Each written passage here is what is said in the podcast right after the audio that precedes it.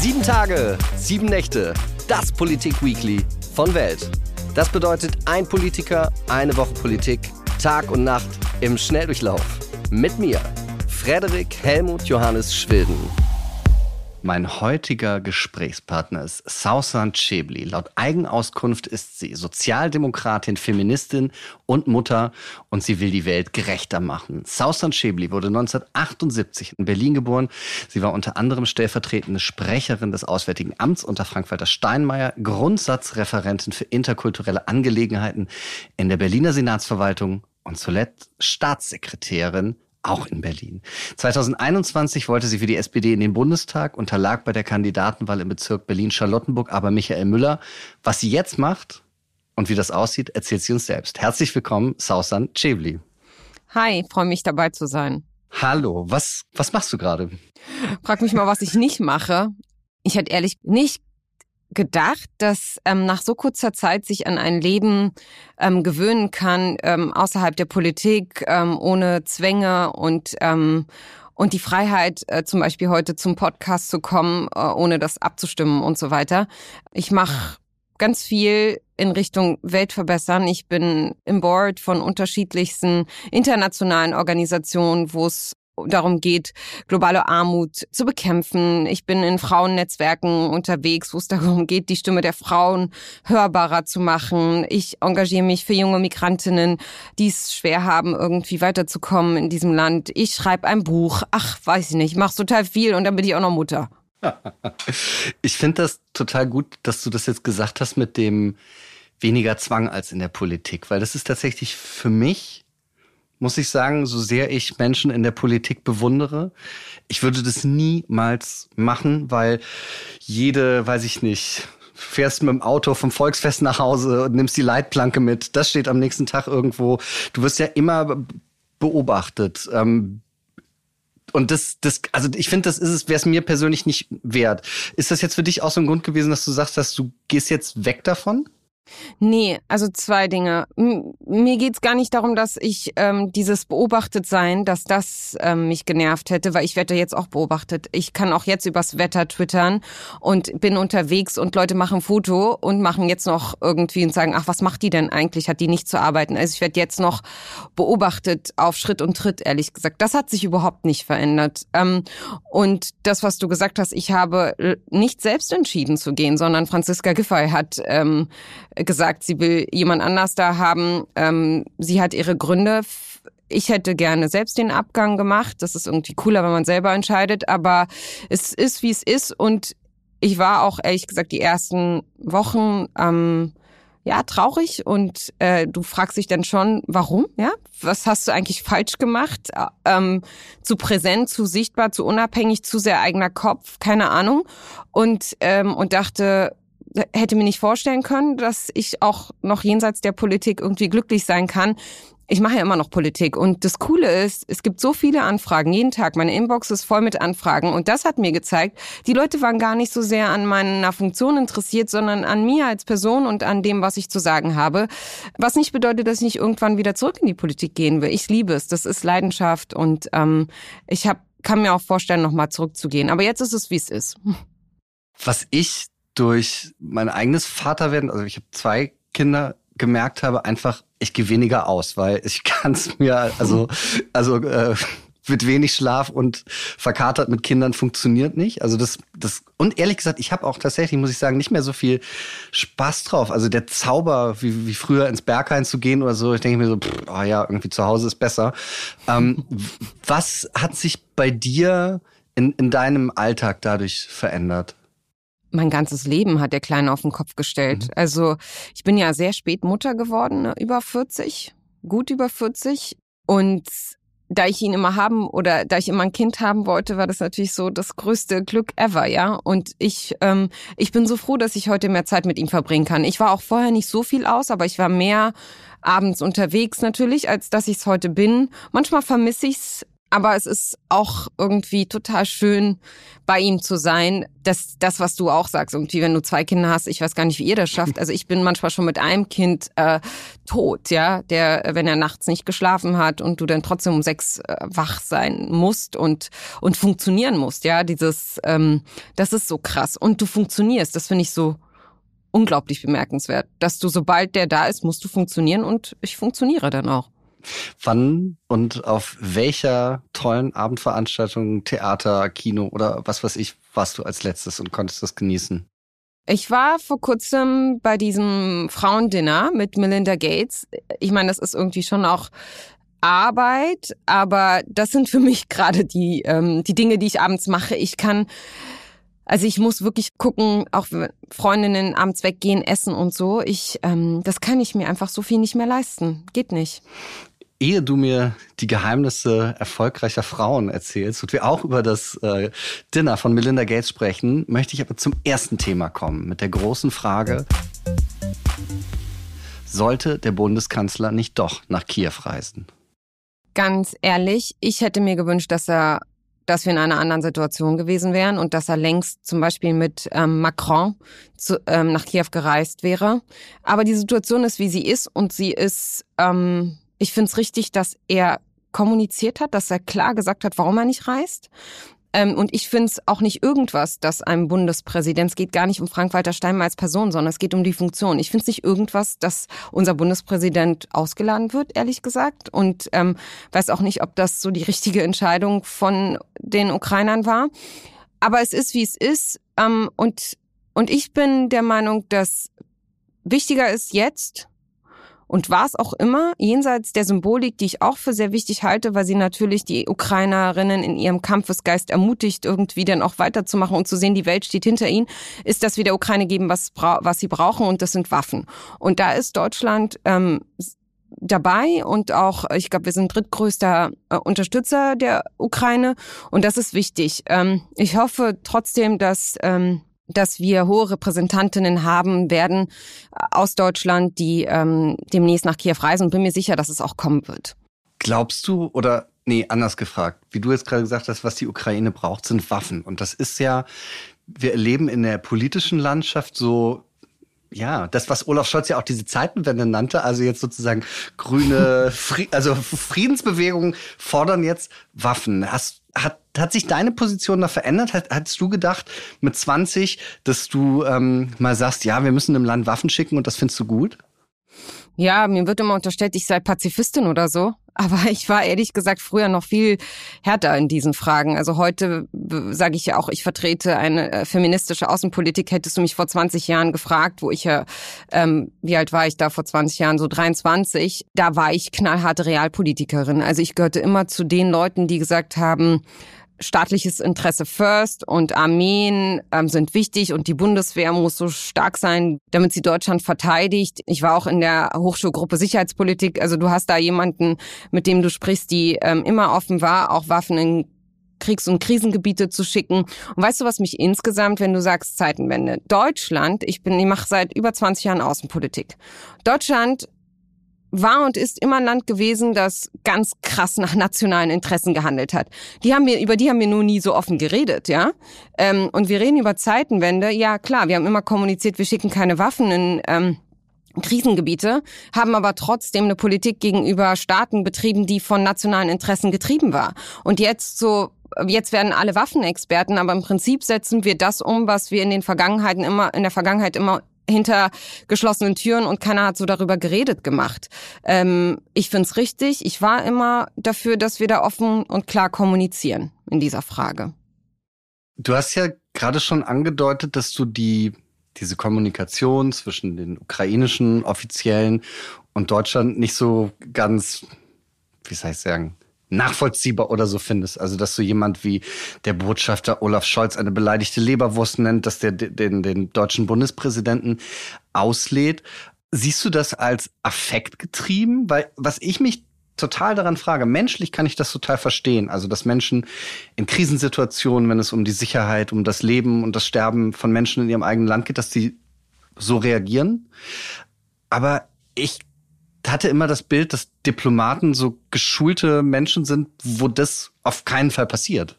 Ich kann dir nicht sagen, was ich tu tun würde, wenn ich heute ukrainische Botschafterin wäre in Deutschland. Keine Ahnung. Ich finde auch, wir täten gut daran, das nicht zu kommentieren und zu bewerten, was André Melnik sagt. Ich kenne ihn gut, auch aus meiner Zeit als Staatssekretärin und davor. Er war immer jemand, der ziemlich klar kommuniziert hat, ehrlich gesagt. Mhm. Und manchmal hat es mich auch genervt als Staatssekretärin. Dann habe ich ihm auch eine Nachricht geschrieben, gesagt, ey, wir kennen uns, sag's mir doch direkt. Du musst doch jetzt nicht zur Presse gehen, wenn dich irgendwas nervt.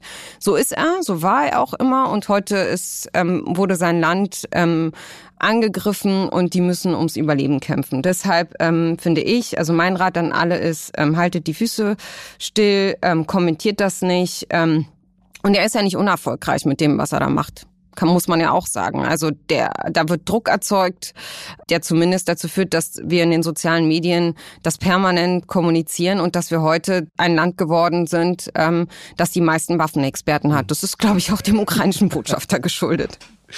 Die deutsche Außenpolitik der vergangenen Jahre unter Angela Merkel und eben auch Frank-Walter Steinmeier im Auswärtigen Amt, die erfährt jetzt sowas wie so eine Art Revision. Also die wird irgendwie neu bewertet. Findest du das erstmal richtig, dass man die sich jetzt anders angucken muss? Auf jeden Fall. Ich glaube, auch das, was Frank-Walter Steinmeier gesagt hat, ist richtig. Und ich fand es gut, dass er sich dazu so klar positioniert hat, weil das war nicht nur interessensgetrieben. Das ist der Blick von Frank-Walter Steinmeier auf Russland war ja auch, glaube ich, geprägt dadurch von einer Vorstellung, dass es ein Nachbar ist, mit dem wir irgendwie miteinander klarkommen müssen. Und, und ich glaube, er hat wirklich tief daran geglaubt, dass, dass da ein Wandel möglich ist und eine, eine andere Art der Beziehung. Aber wir sehen, dass sie falsch lagen und dass die Politik falsch war. Ich war immer schon eine Gegnerin von Nord Stream. Ich habe auch im Wahlkampf, den du angesprochen hast, mit Michael Müller, mich dagegen ausgesprochen und habe jetzt ähm, nicht nur Applaus dafür bekommen. Ich habe anders auf Russland geblickt. Mein Blick auf Russland war einer, der das Bild und die Politik Russlands in Syrien immer im Blick hatte. Ich habe Familie in Syrien gehabt und habe gesehen, dass er einen Mörder unterstützt und meine Familie dadurch leidet. Und ich konnte, ich konnte mir nichts anderes vorstellen als ähm, ein ein Russland, mit dem ich nichts zu tun haben will in dem in der Hinsicht, auch keine ökonomischen Beziehungen und Abhängigkeit schon gar nicht. Ich habe das auch nochmal nachgeguckt. Im Spiegel hast du 2020 es ging damals um Gerhard Schröder. Es ist traurig anzusehen, wie ihm der moralische Kompass abhanden gekommen ist. Ein Oppositioneller, ein Mensch wird grausam vergiftet und Gerhard Schröder rechtfertigt die Ablenkungsmanöver des Kreml. Das war noch vor, ähm, mhm. vor dem Krieg jetzt, aber es war schon die Annexion der, der Krim, die, die war damals schon. Wie hast du dich damals in der SPD gesehen? Also warst du da sehr alleine mit sowas, mit so einer Position? Ach, ich habe gar nicht so offen darüber geredet und so alleine war ich nicht. Es gibt auch viele Sozialdemokratinnen, die das damals äh, schon so gesehen haben. Ähm, Michael Roth war ja auch eher ein Kritiker ähm, oder oder hatte einen anderen Blick auf Russland. Ja, mein Ansatz von Politik ist immer ehrlich zu sein und ähm, meine Äußerungen unabhängig davon, ob sie irgendwen gefällt, zu kommunizieren. Also auch unschöne Wahrheiten auszusprechen. Und ja, in meinem Wahlkreis ist, würde ich sagen, die Mehrheit hat eine andere Russland, eine andere Sicht auf Russland gehabt als ich und eine andere Sicht auf NATO und die zwei Prozent als ich gehabt. Aber ich habe es trotzdem gesagt. Ich habe trotzdem gesagt, wir müssen das zwei Prozent Ziel einhalten und so. Also ich war immer so, mich ähm, mich kriegst du da auch nicht anders. Ich sag auch Dinge, die unschön sind und die nicht jedem gefallen. Würdest du sagen, dass vielleicht auch diese, diese pazifistische Haltung und zu sagen, ah, wir müssen das alles uns, uns gut stellen, auch mit solchen Systemen, dass die und auch wie du gesagt in deinem Wahlkreis beschrieben hast, dass es daher kommt, dass die meisten Deutschen einfach mit so existenziellen und lebensbedrohenden Situationen keine Erfahrung mehr haben? Das will ich gar nicht so sagen. Ich kann dir sagen, dass du recht hast. Meine Geschichte, die Geschichte auch der Entrechtung, also dass meine Eltern als Palästinenser kein eigenes Land heute haben und ähm, und wir 15 Jahre staatenlos in diesem Land waren und meinem Vater mehrfach abgeschoben wurde und ich nicht das Privileg habe irgendwie ähm, zu, Pazifistin zu sein, weißt du? Das ist so das ist auf jeden Fall ist meine Geschichte Grund für vieles, ähm, was ich heute tue und äh, ich glaube auch ähm, der Treiber für meine politischen Einstellungen. Ganz am Anfang hast du schon gesagt, du warst diese Woche auf einem Dinner der Melinda Gates Foundation. Und da möchte ich mit dir darüber sprechen, was machen Frauen in der Politik anders? Machen die überhaupt was anders? Ja, Frauen machen, glaube ich, schon vieles anders. Und ich wünschte mir, wir hätten mehr Frauen an der Macht, weil ich glaube, diese Welt sehe tatsächlich besser aus, wenn Frauen mehr Macht hätten und in Machtpositionen säßen. Nicht, weil sie die besseren Menschen wären, aber weil sie als Individuen immer mehr Dinge im Blick haben. Deswegen bin ich eine große Verfechterin der feministischen Außenpolitik, wo es nicht darum geht, mehr, mehr Frauen in Führungspositionen zu bringen, sondern die Gesellschaften, das Leid der Gesellschaften, den Menschen in den Fokus von Politik zu stellen, auch von Außen- und Sicherheitspolitik, ohne dass man sagt, man lehnt Militär natürlich ab. Und ich glaube, was Frauen besser machen müssten, ist, damit wir alle besser werden und damit es mehr Frauen in Top-Positionen gibt, dass wir, unabhängig davon, ob ich eine Frau mag oder nicht, sie unterstütze und wir besser werden im Netzwerken, wir besser werden Allianzen zu bilden, wir besser werden darin, Solidarität zu zeigen, wir besser werden darin ähm, so Women's Circle zu bilden, ja diese diese bekannten Men's Clubs, ja. Es muss mehr Ladies Clubs geben und ähm, und in dem Men's Club sind ja auch nur nicht Leute, die sich alle verstehen, ja das ist, da sind wir echt, ähm, wir müssen immer gucken, bis, bis wir so eine Frau an uns ranlassen, Solidarität zeigen, da muss halt alles stimmen. Nee, muss eben nicht. Also das habe ich gelernt. Ähm, und Deutschland steht echt nicht gut da, wenn du siehst, dass unter den Bürgermeisterinnen in den Kommunen dass es nur zehn Prozent, nicht mal zehn Prozent Frauen gibt. Unter unseren Bürgermeisterinnen, das muss man mal vorstellen, ja, 90 Prozent Männer.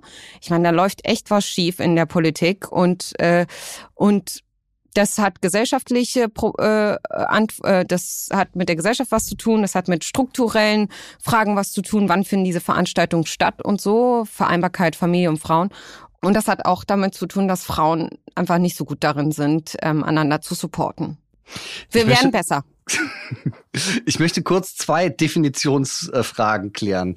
Erstens, was oder wer oder was ist eine Frau für dich? Oh Gott, das definiert sie selber. Also wissen nicht. Ich möchte, ich erhebe jetzt nicht den Anspruch zu sagen, wer für, für mich eine Frau ist. Mhm. Und wie definierst du feministische Außenpolitik? Du hast ja vorhin gesagt, das bedeutet nicht nur, oder das bedeutet, nee, du hast gesagt, das bedeutet nicht einfach nur Frauen in Führungspositionen. Genau, auf keinen Fall, weil das ist das, was irgendwie Leute mir kommen, auch Freunde, die sagen, ach, hör auf mit deinem Feminismus.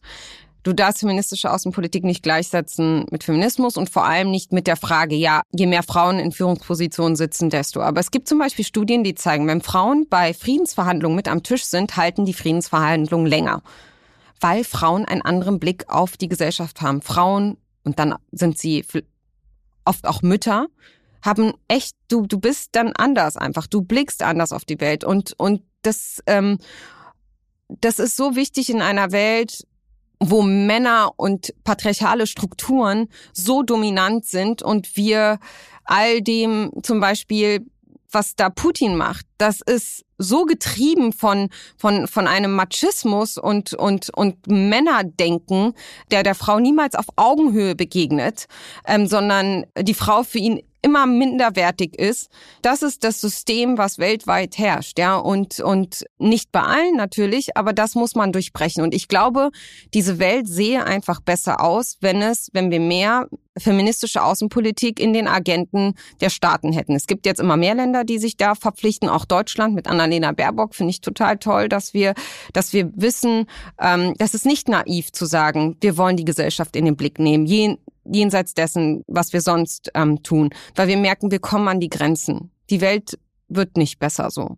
Also ich stimme dir zu, dass ich auch glaube, dass, dass Putin so auf Frauen herabschaut und die nicht ernst nimmt. Ich frage mich aber, ob das bei so jemandem wie Putin oder anderen, äh, ich sag mal, verrückten Diktatoren nicht so ist, dass die einfach außer sich selber eh auf alle herabschauen.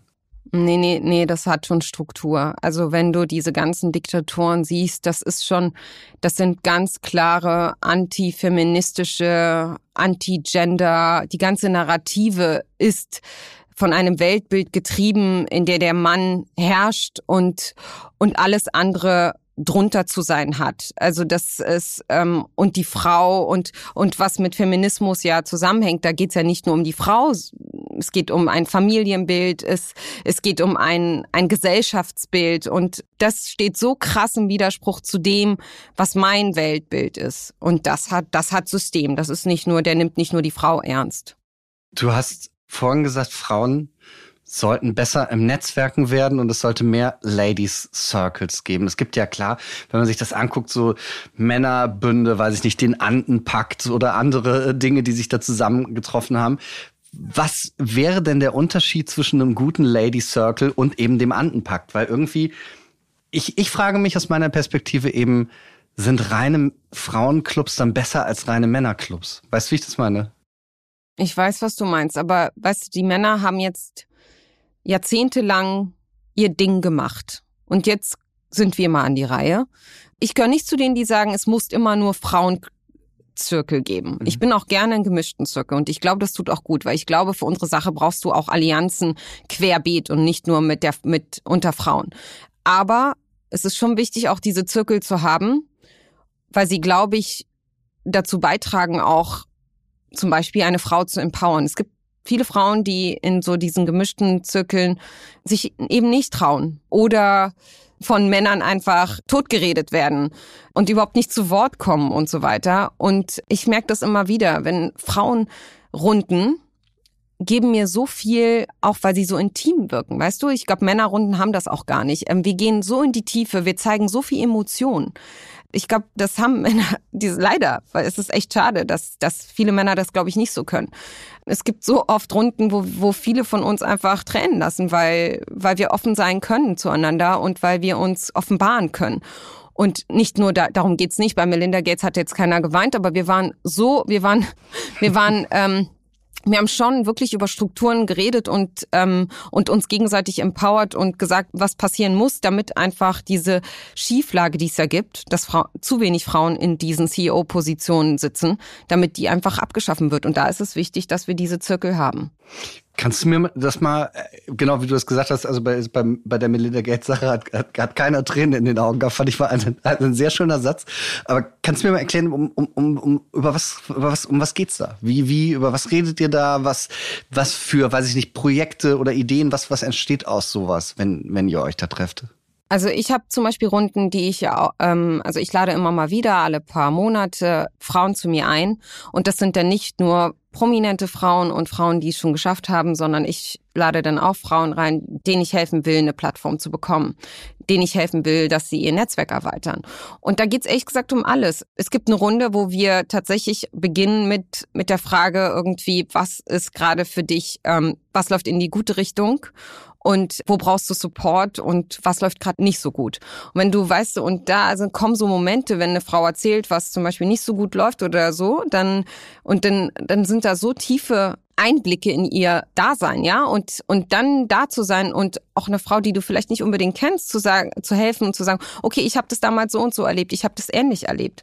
Und ich glaube, dass Men Frauen da echt viel offener mit umgehen können, auch mit mit Krisen und Konflikten und Krankheiten und weiß ich nicht was, ähm, was da alles ist. Und auch der Lage vielleicht im Job, ähm, wenn sie nicht so gut ist. Oder auch Zweifel und und äh, Komplexe, die man hat. Und was, ja, wir sind da, da geht's echt ähm, sehr sehr tief ganz oft. Und das bringt mir so viel. Ich fühle mich danach wirklich ähm, so empowered und so stark und ähm, ja, wir brauchen mehr davon. Es soll überhaupt gar kein Vorwurf sein, das meine ich auch wirklich so, aber das ist ja die Frage auf der einen Seite Empowerment, Solidarität, das sind ja auch Wörter und auch vielleicht Ideen, die man in, ich sag mal, Berufen wie deinen, in, in Medien, in Politik, da kann man das irgendwie, da kann man auch in Netzwerken denken. Aber gleichzeitig, wenn man sich jetzt anguckt, eine, eine, eine Frau, die statistisch gesehen häufiger in Teilzeitjobs arbeitet, die statistisch gesehen in, tatsächlich in niedrigeren, also finanziell Jobpositionen arbeitet, so, was hat die davon? Also das ist ja, was wir auch vorhin sagten mit, es soll nicht nur heißen Frauenquote in Aufsichtsräten, weil das nutzt halt kann maximal der Hälfte der DAX-Konzerne sozusagen äh, dann irgendwie was bringen.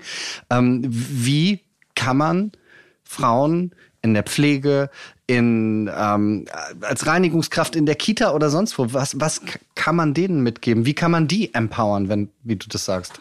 Naja, das Wichtige ist, weißt du, sie brauchen ein Sprachrohr, weil sie ja selbst nicht sozusagen die Tools oft haben, um gegenüber der Politik Forderungen zu stellen. Das heißt, sie brauchen Männer und Frauen, die sich dann dafür einsetzen, dass sie vernünftig bezahlt werden, dass die Vereinbarkeit von, von ihrem Beruf und ihrer Familie funktioniert. Das sind, warum sind in den Familienministerien sitzen meist Frauen? Warum? Fast in allen Familienministerien im Bund, in den Ländern. Ich weiß gar nicht, wo ein Mann sitzt, aber in, in der Regel sitzen da Frauen. Und wichtig ist, dass diese Frauen dann auch ihren Job und ihrer Verantwortung gerecht werden und eben schauen, dass diese Frauen, die selbst keine Plattform haben, die selbst keine Stimme haben, die selbst von morgens bis abends arbeiten, damit sie paar, paar Euro mit nach Hause bringen, damit sie in uns ein Sprachrohr haben, um ihre Interessen zu vertreten. Ich kann nicht von heute auf morgen ihr Leben besser machen, aber ich kann die Struktur, ich kann dafür sorgen, dass die Strukturen verbessert werden, damit ihr Leben besser wird. Und das können Fra machen, sollten Frauen vor allem machen, weil wir viel inklusiver denken. Da geht's nicht nur um die eine Sache, sondern wir denken an das Gesamtbild des Lebens einer Frau. Was denkst du, warum sind Frauen wie Anne Spiegel oder Ursula Heinen-Esser äh, zurückgetreten und Andreas Scheuer und Philipp Amthor nicht? Was sagt das über uns als Gesellschaft aus? Ich weiß nicht, ehrlich gesagt, diese Spiegelgeschichte habe ich gar nicht unter dem äh, unter der Überschrift Frau mhm. so sehr gesehen. Ich habe es nicht kommuniziert, aber ich fand, sie hat einfach kommunikative Fehler gemacht und ähm, und sie hat auch politische Fehler gemacht. Weißt du, was ich meine? Und ich finde es auch richtig, dass sie zurückgetreten ist und hätte ihr das total nahegelegt. An der Stelle fand ich, das hat nichts mit Vereinbarkeit von Familie und Beruf und hm. wir müssen immer über die Frage diskutieren. Und dann zu der konkreten Frage, ja, weißt du, Männer sind da einfach so, schei ist mir scheißegal. Also das ist, ähm, Frauen sind, ich weiß nicht, ob Frauen sensibler sind, ich habe keine Ahnung ob uns da Dinge einfach viel näher gehen und wir vielleicht viel abgebrühter sein müssten in vielen Fragen. Ja, vielleicht. Es ist, die Spieler ist für mich da kein gutes Beispiel, weil ich richtig finde, dass sie zurückgetreten ist. Aber bei anderen Frauen, die eher sagen, okay, ich mach mal einen Schritt zurück und so, da, da, da, da denke ich mir, ja gut, ähm, lass es doch ein paar Tage Sturm und ähm, wird schon okay sein. Ja, da sind wir Frauen einfach, ja, weiß ich nicht, zu schnell irgendwie im Rückzug. Jetzt kommen wir schon zum letzten Thema. Diese Woche ist die Woche der Pressefreiheit und zum ersten Mal wird die Pressefreiheit in Deutschland von Reporter ohne Grenzen nicht mehr als gut, sondern nur noch als zufriedenstellend bewertet. Wie siehst du das? Das ist ehrlich gesagt für mich eine Katastrophe.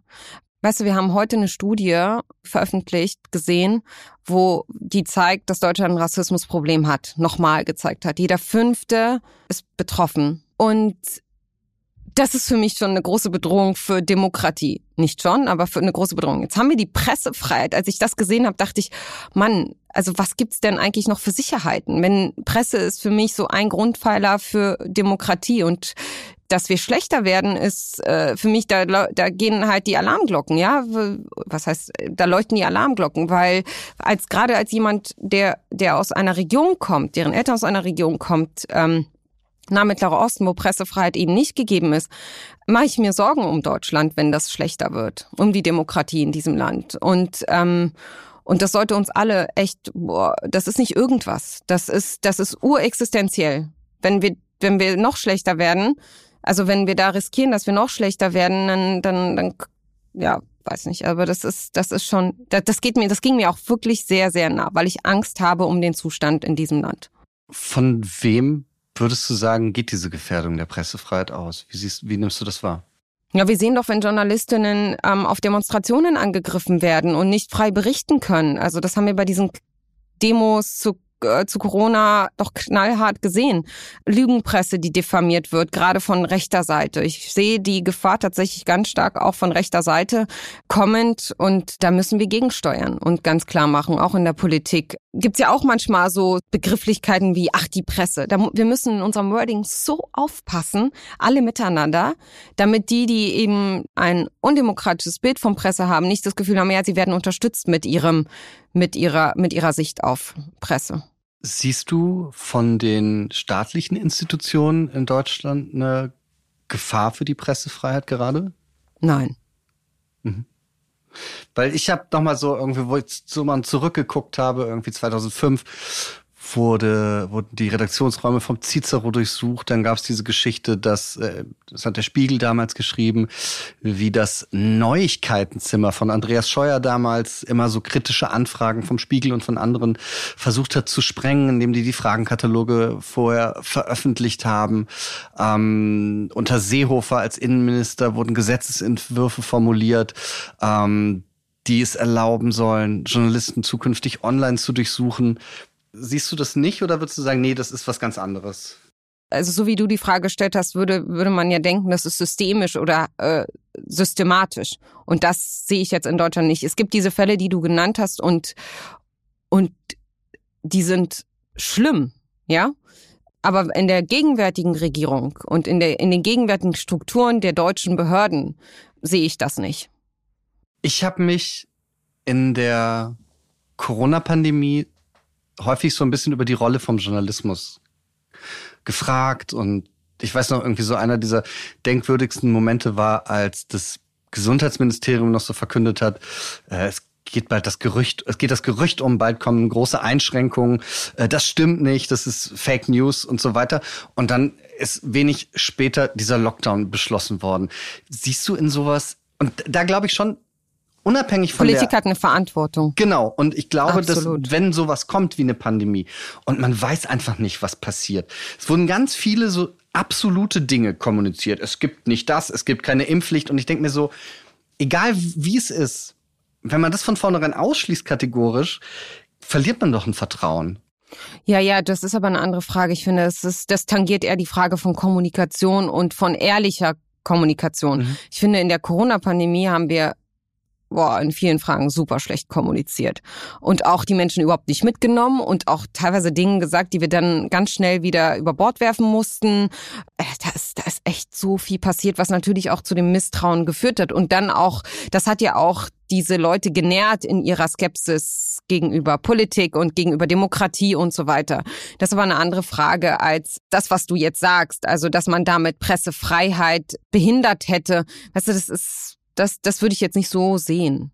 Na, ich, ich hatte, also was ich, ich hatte über in diesem über Medien, das ist dieser, dieses, äh, dieser, ähm, diese Medienbeobachter von Stefan Niggemeier, da hatte ich einen großen Artikel über ähm, Medien in der Corona-Berichterstattung gelesen und da sind dann viele Leute befragt worden, unter anderem ein Zeitjournalist und der hat über die Bildzeitung gesagt, die Konsequenz der Berichterstattung von Bild kann sein, dass ihre Leser Staat und Behörden wie dem RKI nicht mehr trauen.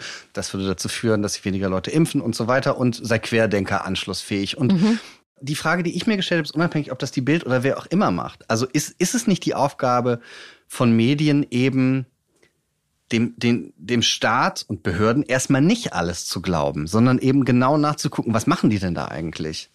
Ja, auf jeden Fall, auf jeden Fall. Aber es ist ja, es ist das eine ist das zu tun, was du gesagt hast. Das andere ist so eine Art Kampagnenjournalismus, den ich irgendwie schwierig finde. Also wenn es darum geht, irgendwie äh, ein bestimmtes Ding jetzt nach hoch, nach oben zu ziehen, wo du eigentlich weißt, ganz ehrlich, das hat so wenig Substanz, sondern es geht hier um eine Kampagne. Das finde ich halt gefährlich. Und die, diese Art von Journalismus mag ich nicht. Ähm, dass jeder Journalist dem, der Politik auf die ganz klar ähm, äh, auf Schritt und Tritt äh, verfolgen muss und gucken muss, ähm, was an bestimmten Dingen dran ist und was nicht und und und seinen Job einfach vernünftig macht und dafür jede jede Freiheit haben muss, ob es uns gefällt oder nicht, das ist klar.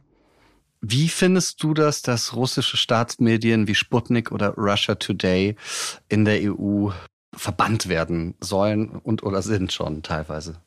Ich finde es ein bisschen schwierig. Also mein erster Impuls war ja genau richtig und dann denke ich mir, wir, wir machen es eigentlich dann wie er, ne?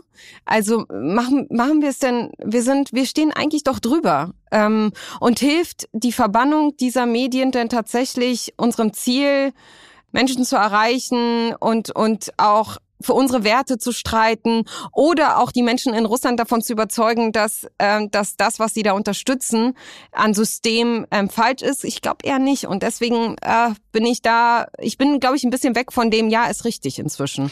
Das war nämlich für mich auch echt so schwierig, unabhängig davon, was für ein, ich sage jetzt mal sehr lapidar Schrott die verbreiten. Wenn ich, wenn ich dann sehe, Schlimmer, Propaganda, Fake News, alles. genau, wenn ich dann aber sehe eben, dass so jemand wie Putin die Deutsche Welle oder sonst was bei sich dicht macht, dann ist das ja irgendwie so, eigentlich müssen wir sagen, wir halten das aus, oder?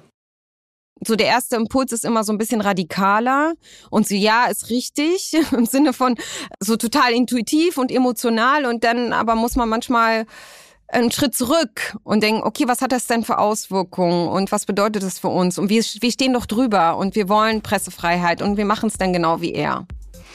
Das sagt Sausan Schäbli. Vielen, vielen Dank, dass du bei mir warst und das war wie immer der schönste Tag in meinem Leben. Oh, danke für die Einladung. Das war Sausan Schäbli bei Sieben Tage, Sieben Nächte, dem Politik Weekly mit mir, Frederik Helmut Johannes Schwilden. Und ich wünsche Ihnen jetzt schon mal das schönste Wochenende Ihres Lebens.